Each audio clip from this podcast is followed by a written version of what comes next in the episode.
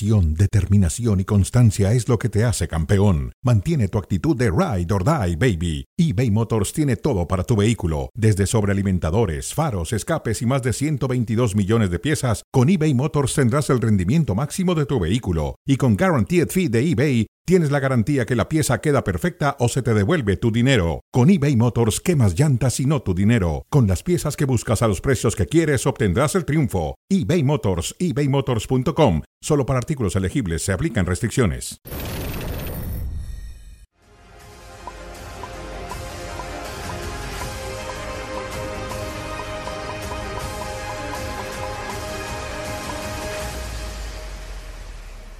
Tranquilos azul crema, que ya soy águilas.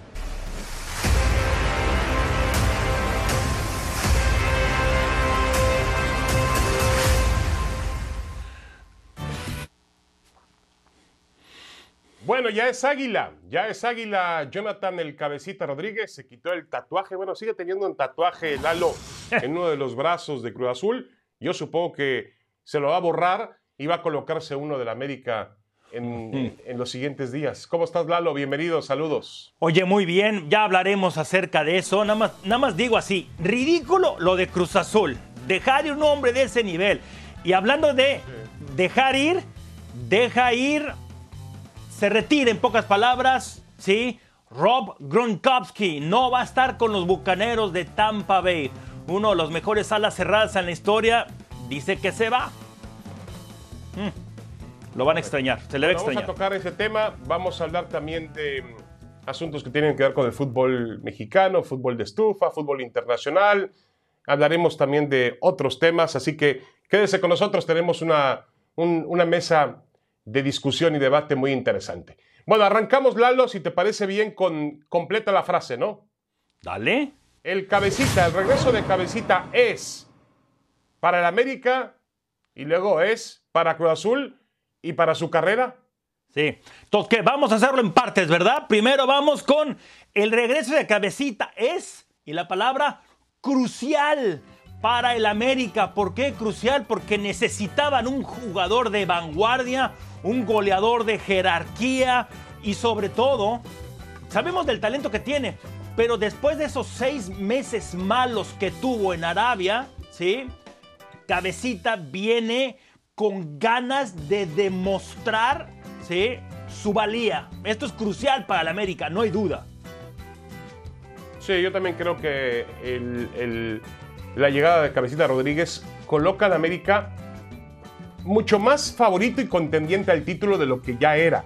Claro. Es decir, yo creo que el América tiene un buen plantel, pero obviamente ha logrado eh, regresar al fútbol mexicano a un jugador que en su momento con ¿Cuál Cruz es Azul tu palabra? fue el mejor futbolista de la liga. Para mí, el regreso del Cabecita es poderoso para el América. Claro, sí, sí, y es ridículo para Cruz Azul. Pero bueno, ahora, espacio en blanco para Cruz Azul. Para Cruz Azul es una derrota. Es una, una derrota importante porque, a ver, si tienes un jugador como el Cabecita que se metió en la historia moderna de tu club, eh, se tuvo que ir a... se quiso ir, en este caso por dinero, al fútbol árabe, pero todavía tenías una participación sobre su carta. Y Sí. aparentemente, según hay hoy informes de prensa en México, aparentemente los representantes del cabecita habrían hablado primero con Cruz Azul y le habrían ofrecido volver. Pero a Cruz Azul lo espantaron, eh, Lalo, los 220 mil dólares mensuales de sueldo que le va a pagar el América. No, no, no, o sea, esto es ridículo. Para mí es terrible para Cruz Azul el que hayan dejado un Ridículo los jugador 220 mil, ¿no? Sí, sí, o sea, para, para lo que le. A ver, el gol. Hay mucho dinero. El gol, pero sí es mucho dinero, pero para Cruz Azul lo es. Yo sé que, que hay problemas, y, y no económicos, pero tienen otro tipo de problemas Cruz Azul.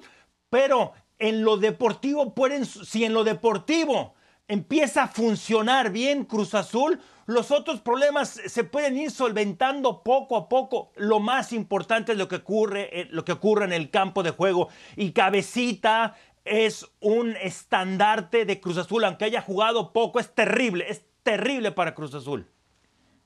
Correcto. Yo creo que Yo también lo comparto así. Mucha gente ayer me decía que no, Mauricio y May, me decían que, que no, no entienden esa rivalidad que hay entre el América y Cruz Azul. Y este movimiento no solamente, eh, no solamente deja mal a Cruz Azul, sino que arma, convierte otro. más poderoso a un rival directo de Cruz Azul, que es el América. Exacto. Bueno, a ver, eh, Lalo, dejamos un espacio. ¿Qué significa para su carrera, para la carrera del cabecita, llegar al América?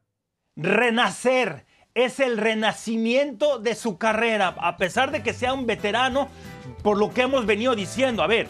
No, tiene Cruz- 28 años, ¿eh? No lo hagas viejo, tiene 28 años. No, no, no, espérame, pero entiendas, entiendes, es un jugador ya establecido de cierto nivel. Mira, por más de que no había estado en buen nivel jugando en el fútbol árabe, de todas formas estuvo con los charrúas, de todas formas lo llamaron para estar con la selección de, de su país. Es su renacer en el fútbol y, y con las ganas que va a llegar.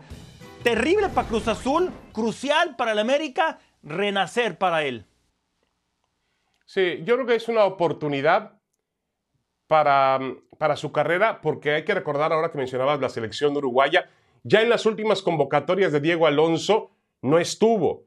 Acuérdate que Diego Alonso tomó el lugar de Oscar Washington Tavares ¿Eh? justo a la mitad de las eliminatorias y ya no era llamado el cabecita. Obviamente cuando te vas al fútbol de Arabia Saudita, Sí. pues desapareces Claro. para el mapa del entrenador. Y él sabe muy bien que Diego Alonso conoce bien el fútbol mexicano, sigue el fútbol mexicano y que si él tiene unos meses buenos con el América, va a terminar siendo jugador mundialis- mundialista por la selección uruguaya. Ah, seguro, seguro. Bueno, seguimos con este juego que me gusta, aunque te tomas mucho tiempo para decir la palabra.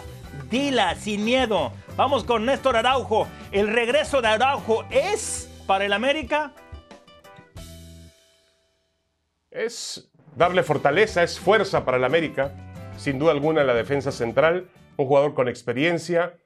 Ya platicaremos de, de- de que yo nunca he festejado las repatriaciones, no me gustan, sobre todo cuando un jugador todavía puede rendir, rendir a otro nivel, en otro, en otro nivel futbolístico. Pero yo creo que para el América es importante tener a Araujo. Lo fortalece, le pone una, fíjate, una columna vertebral que tiene a Guillermo Ochoa, que tendría a Araujo, que tendría a Pedro Aquino, que tendría al Cabecita Rodríguez, que Sí, sí. tendría a Valdés. Eh. Es un equipo Henry Martin, un equipo No, no, no, muy Henry Martin, ya, que no, espérate, ya, no, ya, te- ya, ya, ya, no, el final fue horrible, no, Henry Martin no rima con todo lo que habías dicho, ibas bien, cerraste horrible, el remate, te perdiste, a ver, el regreso de Araujo, de Araujo es contundente, qué equipazo, qué, si el América era hasta cierto punto contendiente, sin cabecita, sin Araujo, ahora imagínense, darle solidez con uno de los mejores defensores del fútbol mexicano. ¡Pum! Y con cabecita adelante, contundencia tiene el, equipo de- de- de- del argentino. Eh, por supuesto, y el otro punto, tienes que entender que a sus 30 años de edad, Araujo no retrocede, tal vez en lo deportivo, pero en lo económico le van a pagar muy bien. Está en la parte No, pero aquí lo que nos importa es lo deportivo, no lo económico. Lalo. Aquí estamos para analizar lo deportivo, lo económico, que lo, que lo, que lo analice otro. Pero es un retroceso. ¿Tú no Por eso te pregunto. dinero? Ok, bueno. A ver, pregunta, pregunta. A ver, te pregunto. El espacio para el Tri, ¿qué significaría el regreso de Araujo? Fíjate, escucha. Es bueno para el tri. ¿Por qué? Porque ¿Es los bueno para el Tri? Dios mío, ¿qué estoy escuchando? ¿Qué estoy Espérame, escuchando, Los Lalo? siguientes cuatro meses y medio previos al Mundial, uno, va a estar en un equipo donde se le va a exigir, donde no va a poder, no va a poder bajar los brazos nunca. Uno, dos, Tata Martino lo va a tener aquí, cerca. Las charlas que pueden tener, cómo se pueden beneficiar, es buenísimo para Araujo, para el América y para el Tri.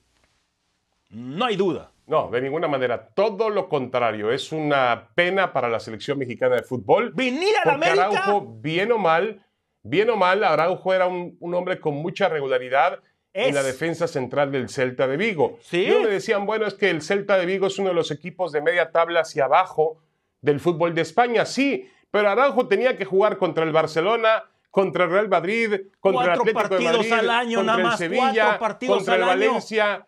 Es A otra ver, exigencia la que va a baja, tener acá. ver, hay algo aquí elemental, hay algo elemental, Lalo, que, que tendrías que tenerlo por una, un tema de conciencia, simplemente de ¿Cuál es? inteligencia. Te ¿Cuál pido, por favor, que recurras a la inteligencia. Es un fútbol de mayor tamaño el de España Sí. que el que se juega en México. Sí, pero la Va exigencia que va a tener ahora, espérame, espérame, a un jugador de las características, del nivel, del liderazgo de Araujo, él mismo se pone esas exigencias, por eso es bueno para el Ah, América, no, o sea, para, él a y ver, para el entonces Tri. para Ya, ti- no, ya, silencio. Para ti es lo mismo que juegue en un equipo de la NFL a que juegue en un equipo de la Liga Mayor o no profesional. de existe, no, no, no, no, porque no, No, hay. por favor, Estas no, no, comparaciones, no, por favor, Bueno, no bien, escucharon bien, lo no, que traté él de dijo. explicártelo. Traté de encontrar un No, poquito de no. neuronas en ti, Lalo, A ver. pero me rindo, no las encuentro. Está bien. Muy breve. Bueno. Espacio para su carrera.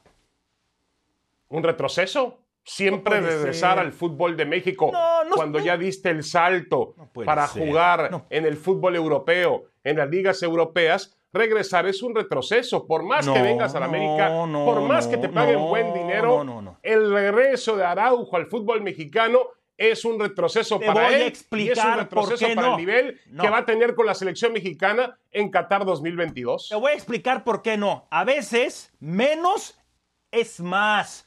¿Por qué? Porque viene un equipo grande, puede ser campeón. Y esto le puede abrir las puertas todavía, ¿sabes qué? A la MLS campeón, para un sí. futuro más y ganar muy bien en dólares todavía. Está en un muy buen nivel todavía y en el América no cualquiera llega. No es O sea, retroceso. a ver, te pregunto una no cosa. es retroceso. eh, Lalo, con todo ya respeto. demostró que puede seguir en mismo, Europa.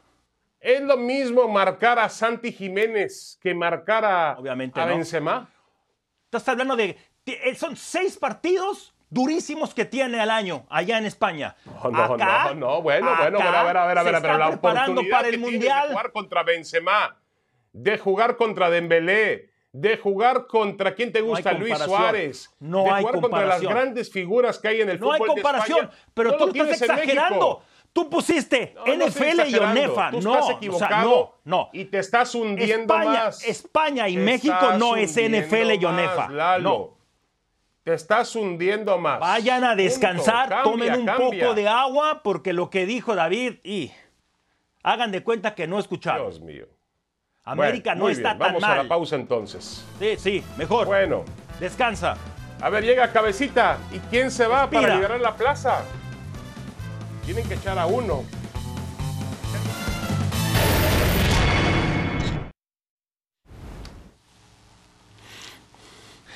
La discusión siguió durante el corte comercial, conociendo a David. Bueno, ¿y quién debe dejar el lugar o su lugar a cabecita en el América por el exceso de extranjeros, David? Bueno, de esa lista que, que tú propones aquí y viendo que el tema se trata de delanteros, yo creo que el futbolista que podría dejar a la- al, al América es Federico Viñas, el uruguayo. Claro, exacto. Me parece es que él. es el candidato. No ha terminado por ser el jugador que en su momento logró ser bajo la dirección de Miguel Herrera. Para mí es él, a menos de que quieran echarle y terminar con la beca ya de, de Roger Martínez, que tampoco ha terminado de ser un jugador realmente importante eh, para el conjunto del América.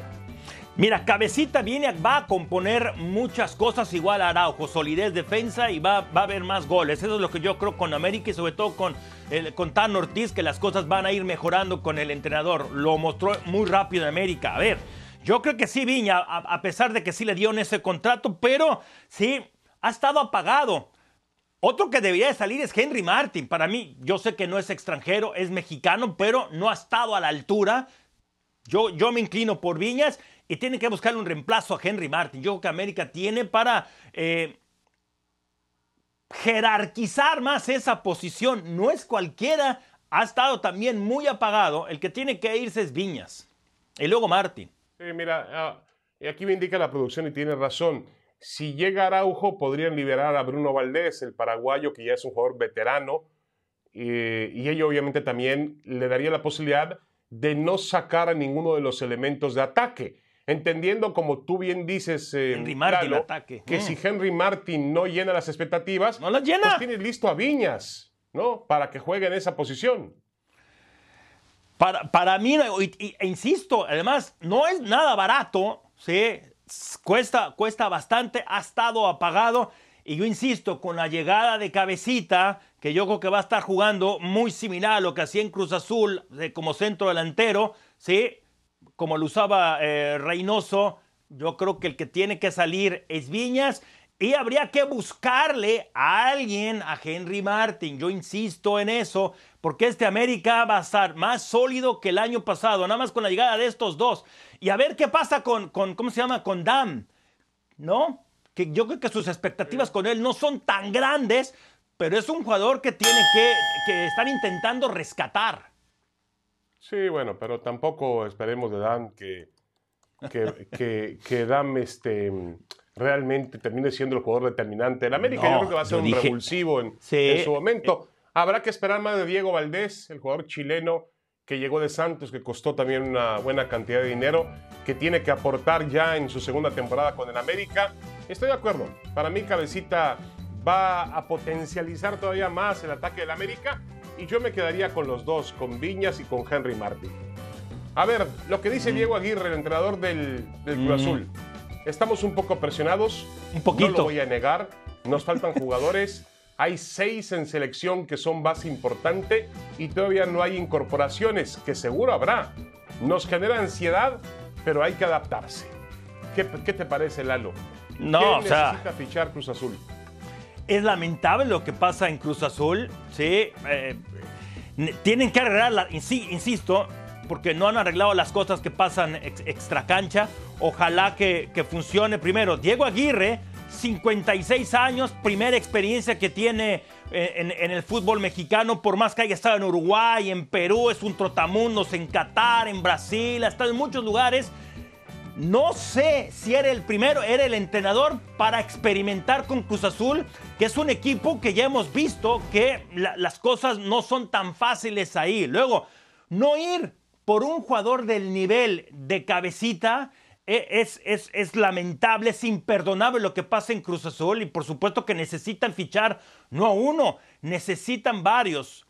Santi Jiménez es un jugador que, promete, pero yo, no es la solución.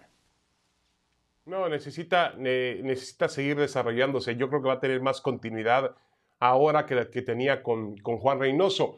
Ahora, em, Lalo, se habla de que Aguirre ha pedido un defensa central, eh, ha pedido un lateral por izquierda y un extremo izquierdo, todos extranjeros. Em, y también se habla de que están muy cerca de firmar a Carlos Rotondi, que es un delantero que viene de Defensa y Justicia, un argentino que viene de Defensa y Justicia. Yo creo que lo que, lo que espera Cruz Azul, más allá de la incertidumbre que siempre hay en este equipo, lo que espera Cruz Azul es que lo que compró el año pasado o para el torneo pasado termine finalmente funcionando en el campo de juego. Eso es lo que espera Cruz Azul. Entonces, este, yo entiendo bien lo que tú dices, porque eh, el tiempo pasa y resulta que las contrataciones se hacen en la segunda, tercera semana y ya perdiste cinco fechas del torneo. Cruz Azul, porque así. Cruz Azul es un equipo. Los refuerzos. Cruz Azul en los últimos torneos ha sido un equipo muy especial, es como muy frágil. Sí, es como un equipo, no, no frágil, no, es como demasiada fineza, no que necesita, que si no tiene el aceite especial, oh, falla, muy delicado, creo que esa es la palabra. Cruz Azul es un equipo muy delicado. Y con lo que está, con lo que yo veo en el papel. No, mira, pero ellos esperan que, por ejemplo, el, el paraguayo Ángel Romero, el chileno Iván Morales terminen por funcionar. Ojalá. Han demostrado poco, pero, pero han demostrado poco porque además llegaron ya con el torneo avanzado. Llegaron ya a la adaptación. Ojalá, ojalá tengas razón. Ahí está el problema, ¿no? Por ejemplo, un jugador como el Cabecita Rodríguez, pues no necesitaba adaptarse al fútbol mexicano. Lo conoce. Hubiera sido la solución perfecta. Moisés Llorens ya nos está esperando para hablar del Barcelona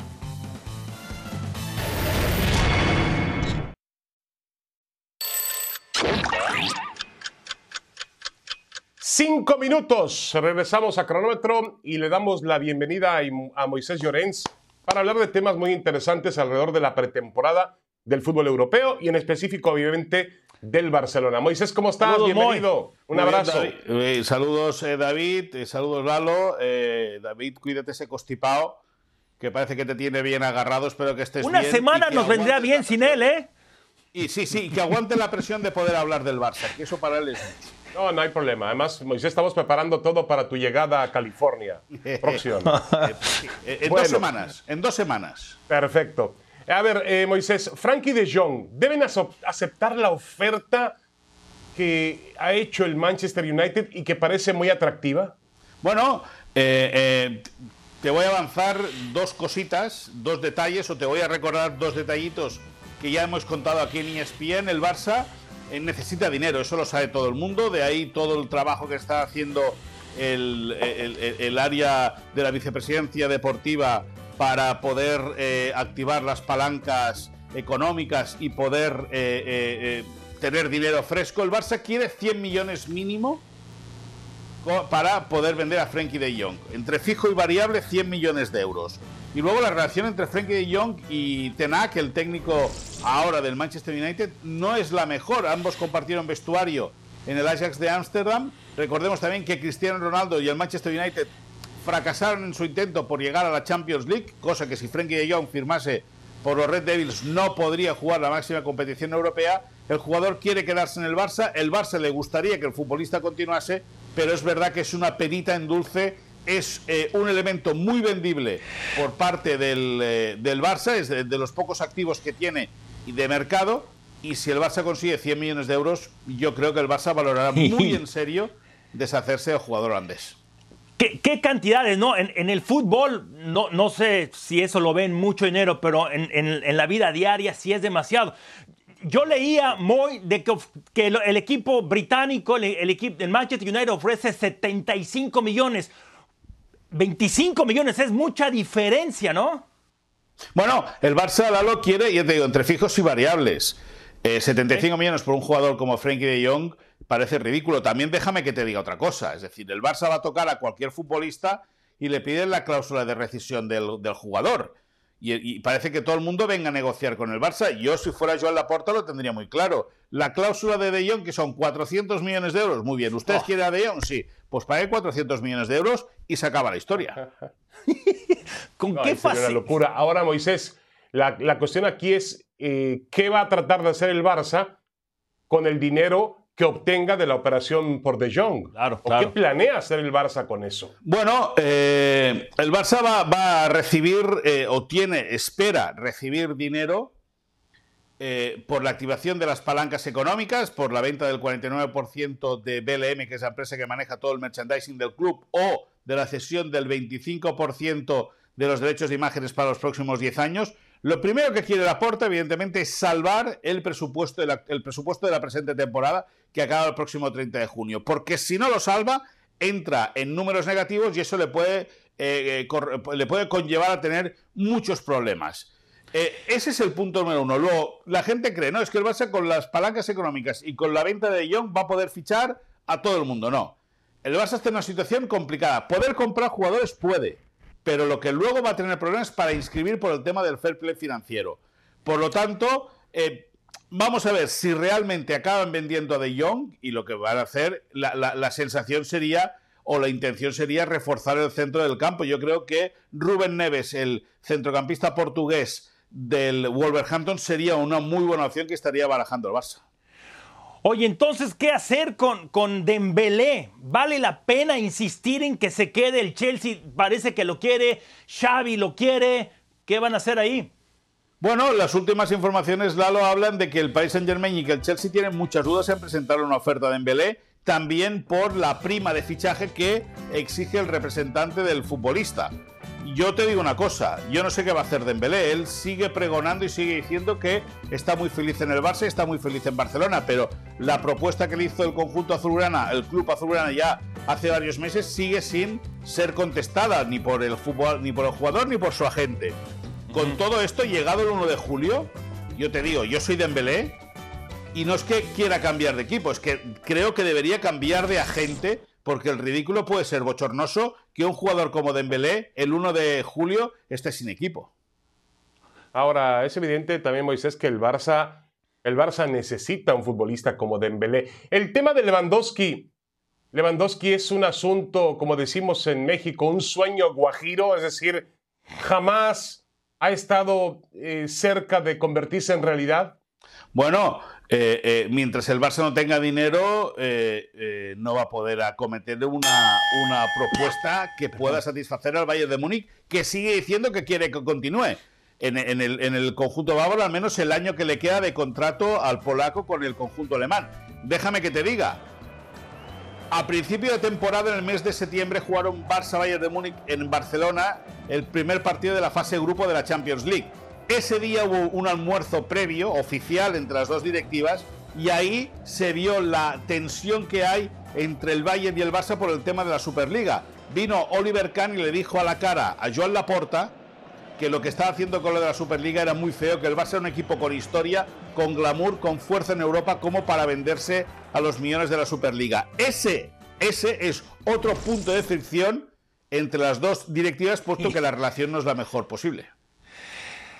Hay, hay, tantas situaciones ahí. A mí me gustaría ver a Lewandowski, por supuesto, en el Barcelona, pero hay que ver primero las otras negociaciones, cómo se da, ¿no? Por el dinero que, que no hay.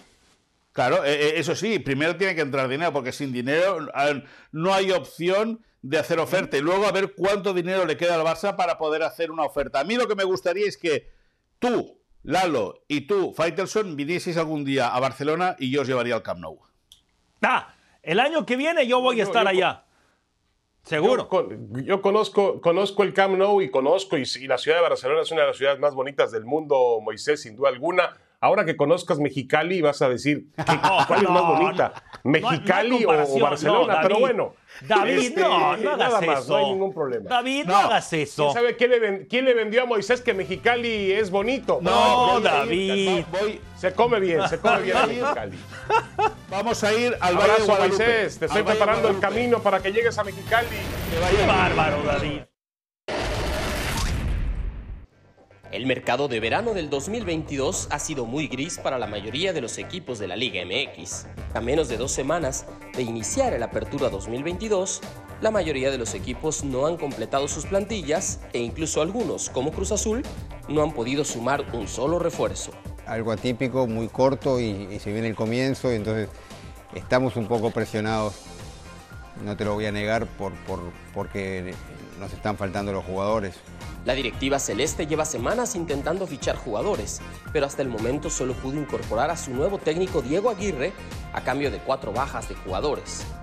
Esta tendencia se repite en otros equipos como América, que a pesar de múltiples rumores de ya tener cerrado a Néstor Araujo, la realidad es que solo ha podido anunciar a Cabecita Rodríguez y Jürgen Damm. Chivas apenas puede presumir la llegada de Alan Mozo y Rubén Oso González, el campeón Atlas a Idequel Domínguez y al peruano Edison Flores. Mientras que Monterrey, otro club que suele fichar fuerte en cada ventana, solo tiene confirmado al delantero Rodrigo Aguirre con la posibilidad de sumar a Germán Berterame. Más han sorprendido otros clubes como Juárez, con la llegada del veterano Alfredo Talavera y la figura Darwin Machís, procedente del Granada de España. En el otro lado de la moneda quizá están Toluca y Pumas, los equipos más activos al incorporar a Tiago Volpi, Andrés Mosquera, Jan Meneses, Sebastián Saucedo y Fernando Navarro en los Diablos Rojos, y Gustavo del Prete, Adrián Aldrete, César Huerta y Gil Alcalá por el lado de los felinos, todavía con la posibilidad de que llegue algún último refuerzo de renombre de última hora para ambos equipos. Hay cosas que superan a esas situaciones de dinero que son estas no voy a renunciar a, a, confiar en el chico de la cantera, por eso yo estoy de acuerdo y di el visto bueno en la salida del Almozo, como la de, la de Eric Lira, como la de Johan Vázquez, porque creo que atrás hay chicos que lo pueden suplantar y lo, lo pueden hacer muy bien. Varios clubes han mostrado interés por estrellas internacionales como los uruguayos Luis Suárez y Edinson Cavani o el holandés Luc de Jong pero ninguno ha sido capaz de convencer a las grandes figuras para darle vida a este desangelado mercado de la Liga MX.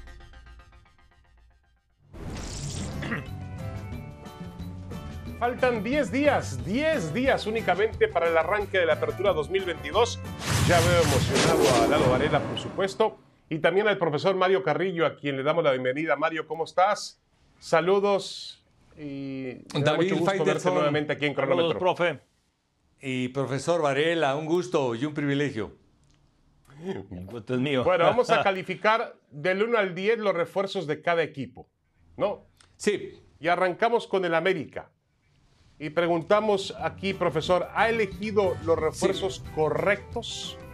¿Y qué calificación le daría al América del 1 al 10 cuando faltan 10 días para comenzar el torneo? sí, con mucho gusto. Yo veo al América del 1 al 10, 6 puntos de calificación. Yo creo que si se hace lo de Araujo, se me haría muy buena. Pero con Jürgen Damm y con Jonathan Rodríguez, 6 puntos. Pero te voy a decir por qué. Si bien es cierto que son jugadores capaces, buenos, eh, a Jonathan Rodríguez, el América eh, lo potencia, más no es determinante. No lo necesitaba. Tenía jugadores que pueden suplir esas posiciones. Si bien es cierto que viene precedido de, de una gran fama y de goles y etcétera, etcétera, el América ya de por sí mismo tenía eh, jugadores para eso.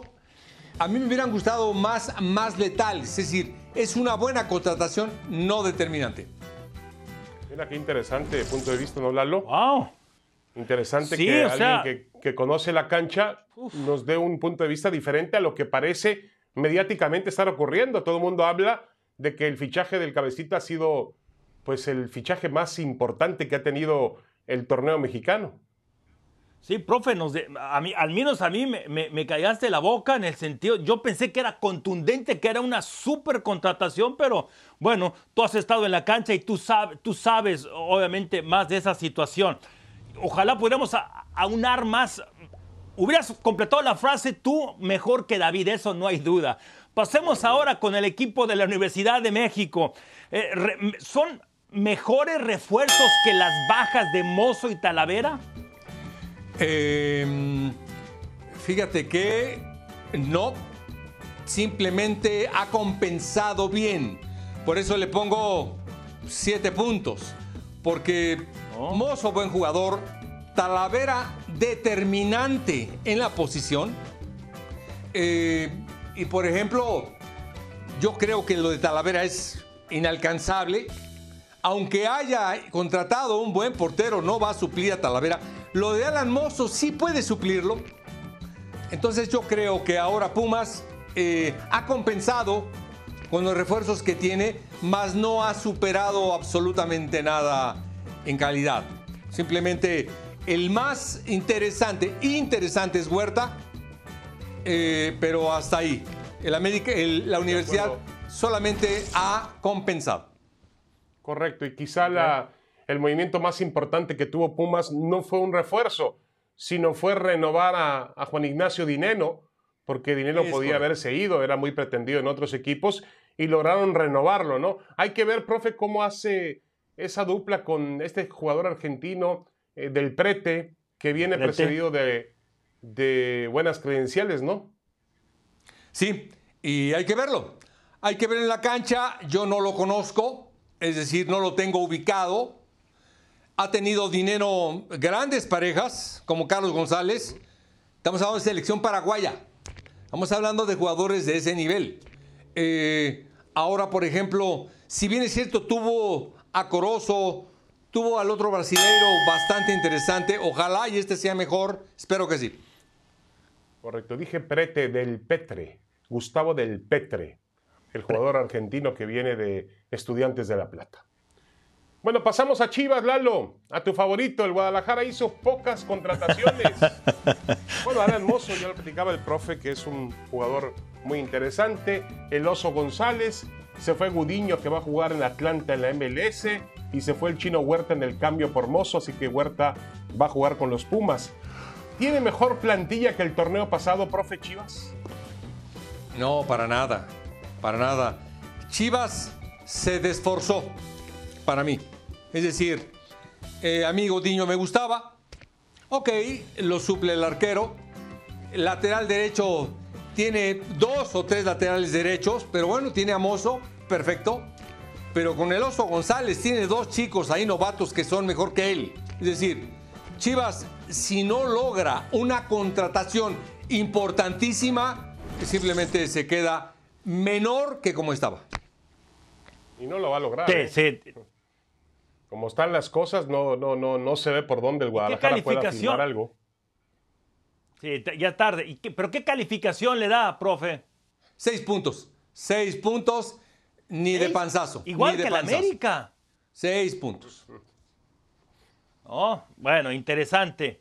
Además, también, no, no hablamos, no, no que, que se critique lo de Ricardo Cadena, pero él era la segunda opción que tenían para técnico, ¿no? Cruz Azul se les adelantó en el camino. No sé si eso haya sido bueno. Pasemos ahora con Toluca. No muchos hablan de, de- el cuadro de- del Estado de México, pero estas altas que ya van a aparecer en pantalla son como para estar peleando por el título de la Liga MX. Yo creo que si algo tiene Nacho Ambriz, aparte de que es un buen entrenador, tiene esta fortuna. Porque los números que hizo la temporada pasada fueron muy malos, pagó una multa tremenda y aparte ahora le meten, le dan ocho jugadores nuevos, le cambian un equipo de fútbol. Eso no se lo hacen a cualquiera, solamente se lo hacen a entrenadores especiales y, y Nacho tiene que estar agradecido porque le están dando un tremendo respaldo, como difícilmente tienen a cualquier entrenador. Sí, y quizá, eh, Mario, el tema de estos jugadores pasó desapercibido porque el Toluca pues estaba barajando, barajeando nombres para una bomba mediática. Se hablaba de Cavani, de Luke de Jong, de Falcao. Pero lo que contrató el Toluca suena interesante, profe. Thiago Volpi, el portero brasileño que fue una sensación con el Querétaro. Jugadores que conoce bien Ambriz. Mosquera, que viene del León, Jan Meneses, que viene del León, Fernando Navarro, que viene del mismo grupo. Jugadores que, que, que, que ya le han respondido a Ambriz en la cancha. Sí, aparte está Saucedo, aparte tiene al brasileño de centro delantero, eh, aparte está buscando un lateral izquierdo de Juárez, el jugador creativo de Juárez, es decir, lo han respaldado y muy bien. Qué bueno, qué bueno. Carlos González, Creo si llega está- a ser Exacto. determinante. Bueno, se ve que don Valentín Sí. Díez, don Valentín dice- dijo, no más un equipo mediocre. ¿eh? No quiere ver al Claro. Toluca en un sitio que no le corresponde, profe. Mira, las calificaciones interesantes y, y el otro punto que hacía mucho hincapié el profe, por supuesto, y, y- y muy bien, lo, lo de Nacho Ambriz, ¿no? Que es un- uno de los mejores técnicos que hay y ojalá responda este equipo más por él, por Nacho. Pero la nota, Sí, Lalo, claro. la nota aquí es que el profe Mario Carrillo no le da el valor que le damos todos a la llegada del cabecita Rodríguez al América. Sí, sí, Bueno, sí. no. Sí, sí. Vamos a ver qué pasa. El americanismo espera que usted se equivoque, profe. Saludos, un abrazo, profesor Carrillo. Un abrazo. Mario, gracias. Gracias. Hasta pronto.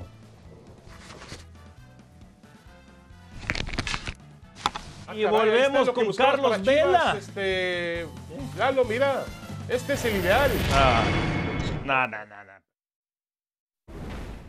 I'm open to to be here, but if it's not working and this thing not happen, I'm also open to to leave and find another place. So football is like that, life is like that. So it's nothing to complain. Just just see if if in the end we can make the deal or, or not. Ay, ay, ay, qué interesante eso. Es, es el momento ideal para que Guadalajara, sí, lo convenza de regresar al fútbol mexicano y estar con Chivas, David. El problema es que no lo puede convencer porque hay una diferencia realmente abismal, Lalo, entre lo que gana en la MLS, lo que le puede pagar el, equipo de Los Ángeles, a lo que le puede poder pagar el Guadalajara. Hay que entender que son dos mundos distintos, son dos mercados realmente opuestos. No puede Chivas acoger un futbolista que cobra encima de 6 millones de dólares al año. Lalo, no puede. Por supuesto, es, esa es la respuesta. Y además, querrá. Mira, aunque la diferencia fuera un poco menor, él aceptaría estar en, el Guadalajara por el estilo de vida, por lo que to, todo lo que conlleva esto. Es una situación nada fácil y sobre todo que está él buscando Tal vez es su último gran contrato igualmente, o sea, tampoco le queda mucho tiempo a él, entonces él no puede sacrificar, no debe sacrificar, por más que a ti te encanta que a veces sí, hay que sacrificar dinero en lo deportivo, él no va a sacrificar ni deportivo ni en lo económico. Sí, es una pena, ¿no? Uno, yo, ahora tampoco hay una, tampoco hay una relación tan estrecha de él con Chivas, hay que decirlo así. Nunca jugó en Chivas, jugó en fuerzas en, en niveles inferiores de Chivas pero se fue muy joven al fútbol de Inglaterra, al Arsenal. Así que realmente tampoco hay una afiliación con Chivas, así que, que lo ate demasiado.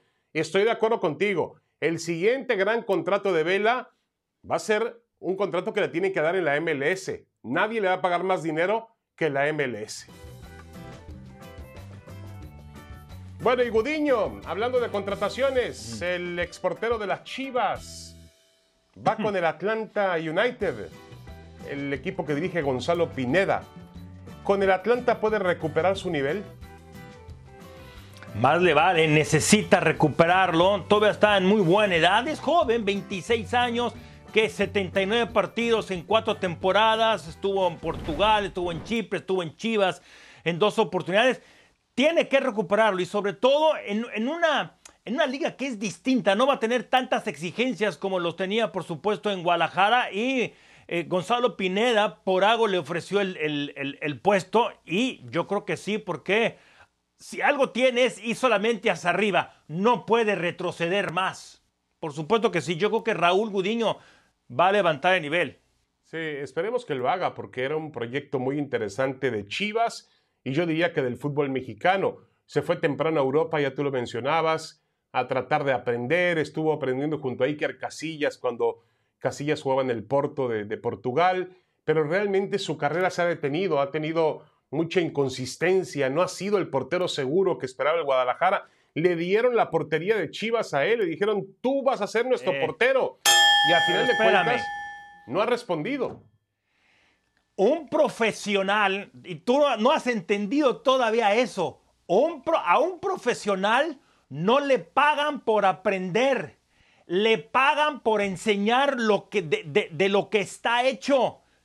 Sí, tiene, sí hay que aprender, pero le pagan a un profesional, a ti, a mí, a Hugo, a Feder, no le pagan por pero aprender. se fue muy joven a Europa, hombre. Por hacer sus cosas. Fue joven a Europa a aprender, a tomar experiencia, por favor, Lalo. ¿De qué estás hablando? Bueno, regresamos con la hora cero, a ver si Lalo se le iluminan las ideas. Lo dudo mucho. No entiendes, no entiendes.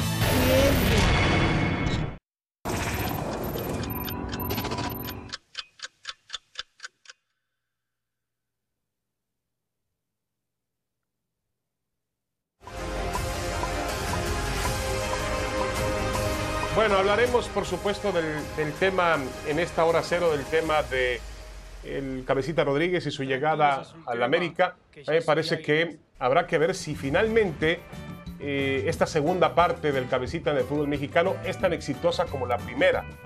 Eh, yo creo que es una muy buena contratación que pone la América, pues lo acerca más a la posibilidad de ganar el título de la liga. Tiene que, tiene que significar eso la llegada del Cabecita Rodríguez. Creo también que hay una motivación muy especial para él, el Campeonato Mundial de Qatar, obviamente. Él quiere estar bajo la atención de Diego Alonso y sabe muy bien que estando en el fútbol árabe, aunque el Mundial será por aquellos lares, eh, no tenía posibilidad de ser contemplado por una selección uruguaya que logró un repunte en la parte final de la eliminatoria sudamericana sin la necesidad de tener al cabecita Rodríguez en el campo de juego. Yo creo que todo eso significa para él, para su carrera, para el América, para el fútbol mexicano, significa como bien lo decía Lalo, un renacimiento. Esperemos que así, sea porque finalmente Lalo es un espectáculo ver a un jugador como el Cabecita Rodríguez. Sí, gracias por, por reafirmar mi, hora cero, pero los dos estábamos de acuerdo, ¿no? ojalá no nos equivoquemos. Yo creo que el América va a ser un equipo mejor con él, que tal vez no necesitaban sí a los delanteros porque ya tiene elementos ahí, pero Cabecita para mí es una mejora a lo que tiene con Viñas, con Martín, con, con, con Roger, etcétera. Yo creo que es una mejora y lo vamos a ver. Sí, de acuerdo. Bueno, ya, ya, ya veremos obviamente qué es lo que pasa con, con, un, eh, con, con, eh, Jonathan Rodríguez en, en el América. Eh, quería hablar de algún tema que realmente es impactante. Eh, resulta que hay hoy un, un, eh, el periódico británico Daily Star alerta a los viajeros que van a asistir al Mundial que no habrá aventuras de una noche durante el Mundial de Qatar. Esto dice Nasser Al-Khater, el presidente del comité organizador del Mundial. Se van a prohibir las relaciones sexuales, imagínese usted, prohibir las relaciones sexuales a menos de que sean marido y mujer. Y esto va para jugadores de fútbol, cuerpo técnico, periodistas, oficiales, diplomáticos o aficionados. Increíble que esto esté pasando en pleno siglo XXI, señor Varela. ¿Qué, qué te puedo decir, David? Mejor te digo esto. Djokovic y Rafa son los dos primeros sembrados en Wimbledon que arranca el lunes por ESPN. ¿Qué Correcto, te digo, con esta eh, David? Preciosa imagen ¿Qué te de la digo? bahía de... Esto es California. Vamos con ahora o nunca.